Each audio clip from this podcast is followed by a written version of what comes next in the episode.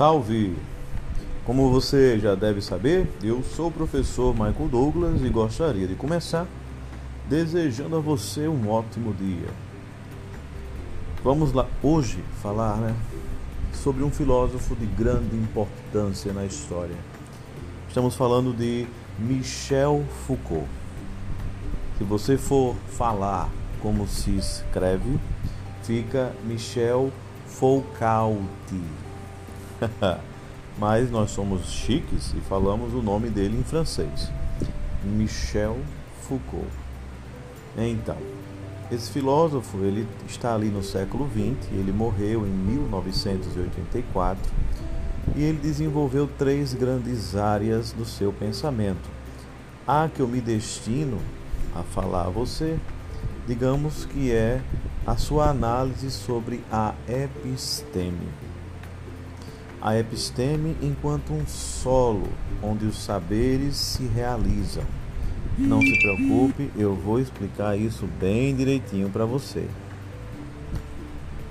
Vamos começar dizendo o contexto do Michel Foucault. Nós vamos ver ali que no século XIX o positivismo, o cientificismo, a sociologia, elas não são as únicas áreas do conhecimento que nascem. Nós vamos ver que a ciência também encontra o seu espaço na psicologia, na psicanálise, na antropologia e a história é vista de uma forma diferente a partir do século XIX. Então, o Michel Foucault está tentando entender por que cada época tem o seu próprio modo de conhecer e saber as coisas. Esta é a análise que nós vamos fazer. Então, esta ideia de Michel Foucault, este pensamento dele, nós vamos chamar de uma arqueologia do saber, tá bom? Essa arqueologia do saber se detém em tentar entender o porquê cada época tem o seu próprio modo de pensar. Porque cada época tem o seu modo de fazer ciência e porque algumas coisas que aconteceram no passado não aconteceram hoje e porque algumas coisas de hoje não podiam acontecer no passado. Que sequência é essa, né? Então ele nos fala que esses saberes eles vão ser construídos a partir de um solo, como assim um solo?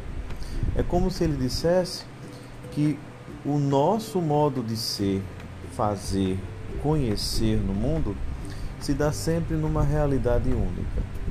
Então, de acordo com Michel Foucault, como cada época tem a sua própria episteme, nós somos todos fixos dentro de um parâmetro, dentro de um contexto e só podemos explicar, falar e tentar relacionar as coisas dentro desse contexto, que é impossível, no caso, fugir, de acordo com esse filósofo.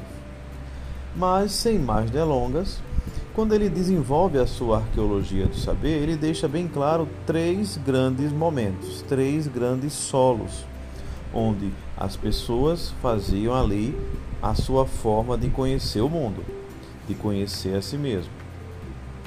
Então, de acordo com o Michel Foucault, dentro da arque, é, arqueologia do saber, nós teremos três epistemes, tá? A primeira episteme, ela será a episteme da Renascença, que está presente entre os séculos 15 e 16. E qual é a ideia? Por que ela é chamada de semelhança?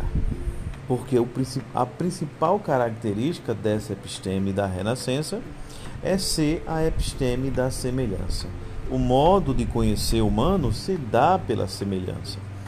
O que é que significa dizer isso? Uma vez que nós vamos ver que as coisas do mundo se revelam para nós, parece-nos que nós estamos no mundo tentando traduzir os sinais que o mundo transmite para nós.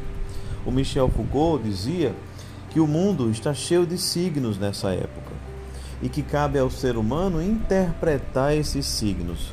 Não era uma representação humana, não era invenção da cabeça humana, o homem se destinava a compreender a natureza como era ela. e assim se fazia todas as formas de conhecer na humanidade. De acordo com ele, então, do século XV ao XVI, o nosso saber sempre se dá nessa interpretação dos signos que a natureza oferece para nós. A segunda episteme, que ele chamou de episteme clássica ou episteme da representação, está ali centrada entre os séculos 17 e 18, e nós podemos dizer que é o período exatamente da modernidade, dos avanços modernos. Por que este período é um período de representação? Vamos levar em consideração que conhecer já não é mais decifrar signos.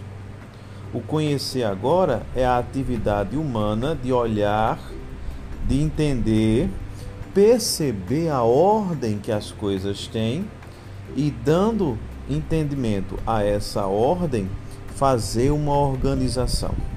Perceba que não é simplesmente traduzir, como na primeira episteme, que é a semelhança. Na segunda, nós temos uma necessidade de organizar, nós temos uma necessidade de dar ordem.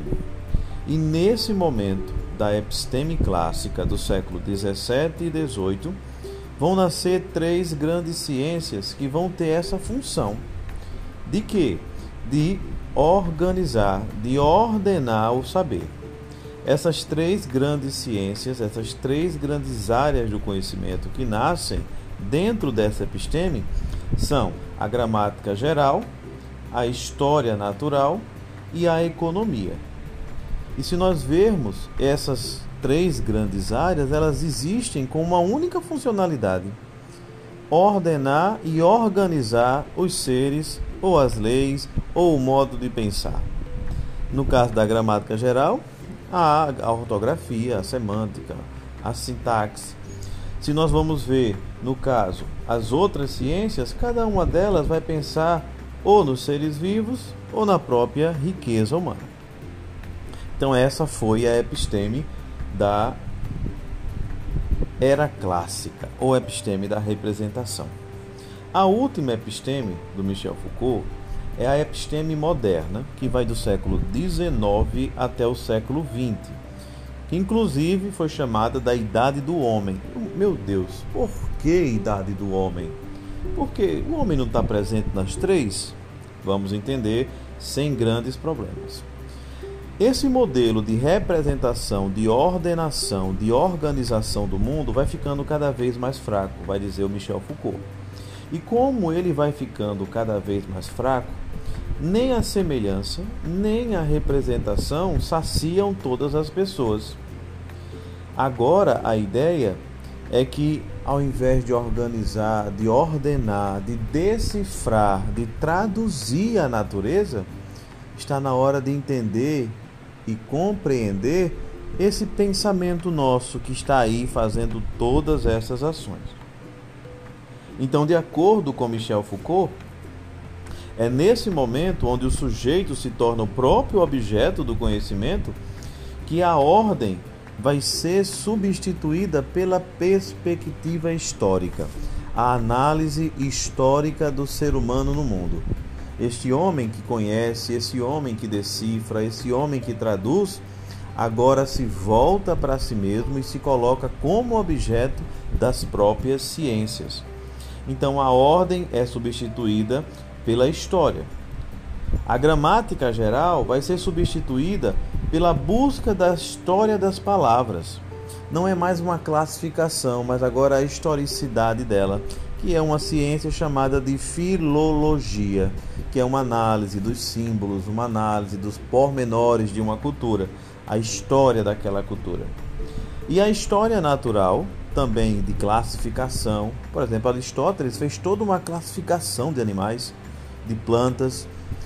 A partir do século XIX, essa classificação não faz muito sentido. Então, no lugar da história natural, vem a biologia, tentando entender o ser vivo, a sua evolução. Perceba aqui ó, a história novamente. E por fim, nós temos, dentro da análise da economia, nós vamos ver agora uma economia mais política, tentando entender o processo político tentando entender o modo econômico de ser a partir da historicidade, de como foi feito aquelas análises, por exemplo, dos modos de produção. Então, para nós terminarmos esse conteúdo aqui, o Michel Foucault vai dizer que neste momento da modernidade ou neste episteme, nesse solo da modernidade, o homem cria agora um conceito de si mesmo. E a partir dessa ideia de si mesmo, o homem vai começar a delinear aquela nova interpretação sobre a realidade. Então é nesse momento que o homem é, é só nesse momento que o homem consegue se colocar como objeto, isso é importante dizer. O homem não se coloca como objeto nem na primeira episteme da Renascença, nem na segunda episteme clássica. O homem só se coloca como objeto da ciência nessa terceira fase, nessa episteme moderna, que é a episteme do século XIX até o XX, é onde o homem cons consegue se imaginar e se pensar indo além daquilo que ele foi até então. Então é um momento de transição onde semelhança, representação não conta, é uma análise do homem que já foi, do homem que é e do homem que será no futuro. Ok, meus queridos? Para terminar, eu vou ler aqui só para você tomar conhecimento de um conceito para a episteme, tá bom? Esse conceito foi dito por nós, por Roberto Machado, fazendo uma análise das obras de Foucault. Episteme não é o sinônimo de saber, significa a existência necessária de uma ordem, de um princípio de ordenação histórica de todos os saberes, o saber anterior à ordenação dos discursos estabelecidos pelos critérios da ciência e, querendo não, fora dela também. A episteme é uma ordem específica do saber, a configuração, a disposição que o saber assume em determinada época e que lhe confere uma possibilidade enquanto um saber possível. É isso, meus queridos. Espero que tenham é, aprimorado esse modo de conhecer, entender como o homem começou a pensar em si mesmo. Eu acho isso muito interessante, porque o homem deixa de tentar entender as coisas e como é que eu posso entender as coisas se eu não entendo a mim mesmo antes? Então isso só foi possível, repito, a partir do século XIX. Felicidades para vocês e até a próxima vez.